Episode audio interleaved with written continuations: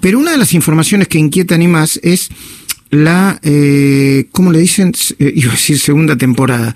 Eh, eh, el segundo brote, en todo caso, del COVID en Europa y si va a haber segundo brote en la Argentina y si esto se debe interpretar así, si tiene que ver con la cantidad de contagios o con algún tipo de modificación en el virus. Eh, también vamos a hablar del tema de la vitamina D que estuvo dando vueltas en las últimas horas. Conrado Stoll, muy buenos días, ¿cómo va? Muy buen día, Luis, ¿qué tal? Igual, eh, muy bien. Gustavo Noriega eh, y, y, todo el equipo de CNN lo están escuchando y la primera pregunta la hago yo y es, eh, cuando todavía no, no, no vivimos el primer, digamos, la primera temporada del COVID, ¿podemos estar presos, podemos ser víctimas de una segunda temporada, digamos? No hemos cerrado la primera ola, está bien dicho eso, nunca llegamos a ese pico del cual uno cae progresivamente para decir cerré la primera ola. Y vemos muy preocupados la segunda ola, se habla de Europa y se justifica porque que Francia y Alemania dictaminen cuarentena, dejaron abiertos los colegios, lo demás es cuarentena. Desde ayer lo han decidido, tenían toque de queda, etcétera, ahora cierran todo.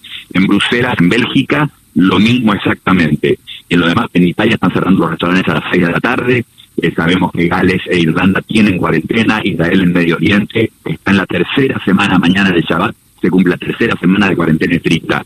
O sea que hay una segunda ola contundente en el hemisferio norte y en Estados Unidos, cuidado, ¿no? Tercera ola, que han vuelto a mil muertes por día y 10 estados, esto es insólito, 10 Estados Unidos, de Estados Unidos, que tienen baja densidad poblacional, esos tipo Idaho, Iowa, Dakota, están con 30% de positividad de los testeos. Eso que nosotros decimos acá que es un problema serio, tener tan alta positividad porque dice que la circulación viral está descontrolada. Entonces, mirando todo eso en el norte, en países que testean mucho, que tienen recursos, que tienen disciplina, en los países nórdicos, todos con máscara, que nunca lo usaron antes, entonces a uno le preocupa lo que puede pasar acá y es razonable, ¿no? Que nos preocupe. Ahora, ¿por qué se lo denomina ola? ¿Por qué hay una ola, dos olas? Si, si es todo parte del mismo, de, de la misma pandemia. Y está bien, Luis, sí, efectivamente no hay una mutación con un virus distinto. Hubo una mutación que lo hacía un poco más infectante, no más dañino. De hecho, la mortalidad ha bajado claramente en el mundo y quizás también porque se ve, la, letalidad es menor también porque hay muchos más, se cuentan más infectados porque hay mucho más testeo. ¿Pero por qué pasó en 1918? 1918 es bueno de ver porque más que máscaras no había, no habían hospitales en esa época, entre comillas, ¿no? No había respiradores, no había antibióticos, no había nada. ¿Y qué pasó? Hubo una segunda ola muy devastadora en aquel momento. Entonces aquí está cíclico. Pensemos en la gripe. La gripe tiene una segunda ola, tercera, cuarta, quinta y octava, todos los años. Entonces, aquí esto es peor, fue más corto, más rápido. Evidentemente estamos lejísimos de la inmunidad de rebaño porque se calcula que 10% de las poblaciones han infectado, no más de eso. Y la vacuna la seguimos esperando con ansias. Trump se va a frustrar porque ya le llega el día de que se termina la votación y no han mostrado ningún tratamiento efectivo, incluso el presidente mundial de Pfizer dijo no vamos a poder dar muestra de efectividad de la vacuna en octubre como habíamos prometido. Así que este es el comportamiento usual para este virus, lo que estamos viendo ahora. De nuevo, extrapolo lo que vemos afuera aquí, por eso me preocupa un poco. Eh, Gustavo Noriega te está escuchando con Radio Stoll. Eh, Conrado, sí, buen día. Eh, sí. Eh, se conoció un estudio español que dice que el 80% de los pacientes graves tienen deficiencia importante en, en, vitamina D. Esto era algo que se comentaba desde el principio. La vitamina D ayuda mucho a la inmunización. Teniendo en cuenta esto, la, el encierro no ha sido contraproducente, por lo menos para este caso particular. Eh, buenísimo, porque todo el mundo está hablando de la vitamina D.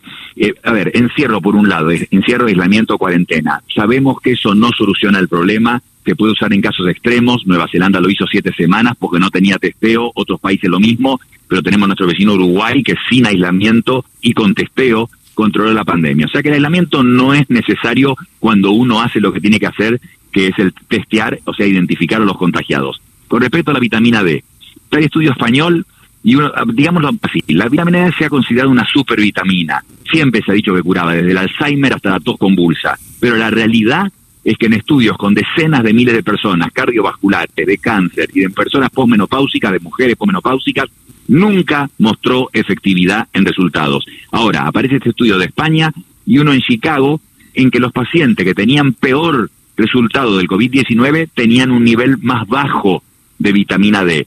Y después hacen entonces otro estudio muy chiquito en que le dieron vitamina D a, a la mitad de los pacientes, o sea, eran 78, 80 pacientes. A la mitad les dan vitamina D y un antibiótico. Esos, solo el 2% fue a terapia intensiva. Y a la mitad que le dieron solo el antibiótico sin vitamina D, el 50% fue a terapia. Entonces uno dice, a ver, es la cura milagrosa. Entonces la gente se confunde más. Y aparece un estudio genético de 400.000 personas, Gustavo, en que la gente que está predispuesta genéticamente a tener baja, poca vitamina D, tenían menos infección por COVID. Entonces, yo no quiero confundir. Quiero decir que este es el ejemplo más importante que ha habido en toda esta pandemia de lo difícil que es evaluar el efecto de una sustancia, esta es una vitamina, no un remedio, o una medicación o lo que sea en una situación como esta. ¿Qué diría yo? ¿Cuál es la conclusión? Eh, la vitamina es inocua. Yo no voy a aconsejar a la gente que tome o no tome. Yo lo que digo es que tomar vitamina D es algo inocuo y que el doctor Fauci, que es el líder mundial en esta pandemia, está tomando vitamina D. Eso es lo más fuerte que puedo decir. Pero, pero no hay evidencia científica aún de que la vitamina D realmente cambiara el cauce del riesgo de infectarme o de que si la persona se infecta va a tener una versión más grave o menos grave. Eh, Esa es la data. Con Stoll ya se registran 30.000 muertos en la Argentina, eh, un millón doscientos y pico mil, no tengo el número exacto de, infectados. Eh, la cuarentena temprana fue promisoria. Eh, los eh, eh, los testeos que, que mm, vos y junto a otros científicos vinieron pidiendo no se hicieron, no fueron suficientes. El manejo de la pandemia a esta altura eh, ha sido errático y, y, no sé si hablar de fracaso. ¿Cómo lo definirías? A la gente le ayuda que le digas la verdad. O sea, trasladar esto a una enfermedad. Tenés una enfermedad, ¿qué crees? Que el médico te mienta, te diga algo eh, que, con eufemismos o vos querés saber lo que te pasa. Esto es lo mismo. La realidad es que la pandemia la hemos manejado eh, los ciudadanos usando máscara y manteniendo distancia. Esa es la verdad. Yo fui el primero en celebrar al presidente el 19 de marzo a la medianoche, un jueves, cuando dijo aislamiento. Pero después cuando veo que ese aislamiento se rompe en dos a tres semanas de una ciudad fantasma, empezamos a que empieza a circular gente. Muchos lo rompen eh, ilegalmente. Dos, tres semanas nada más, que es insuficiente. Y que mientras duraba no se preparaba el testeo, como Uruguay, un país chiquito con recursos limitados como nosotros, pero que desarrolla su PCR y lo hace en una escala suficiente para controlar el brote, y no lo hicimos, entonces no sirvió. La verdad que no sirvió, ¿sabes qué? Lo hice muy simple. El objetivo de aplanar era no saturar el sistema de salud, que no muera mucha gente, pero cuando vos ves 30.000 personas que han muerto, que es el 10% de todas las personas que mueren todos los años en Argentina, o sea, por año, en un año común, mueren 300.000 personas en Argentina. 30.000 es el 10%. Y no hemos llegado a un año. No hemos llegado a un año de pandemia. Entonces, eh, no es que yo tengo que decir si que fracasó, si no fracasó, cuál es mi opinión. Obviamente fracasó. Y mientras no se testee para identificar a los contagiados sintomáticos y asintomáticos para aislarlos, eh, va a seguir esta ola eterna y la preocupación de tus economistas en el equipo de una caída de un PBI que ni la hemos percibido todavía.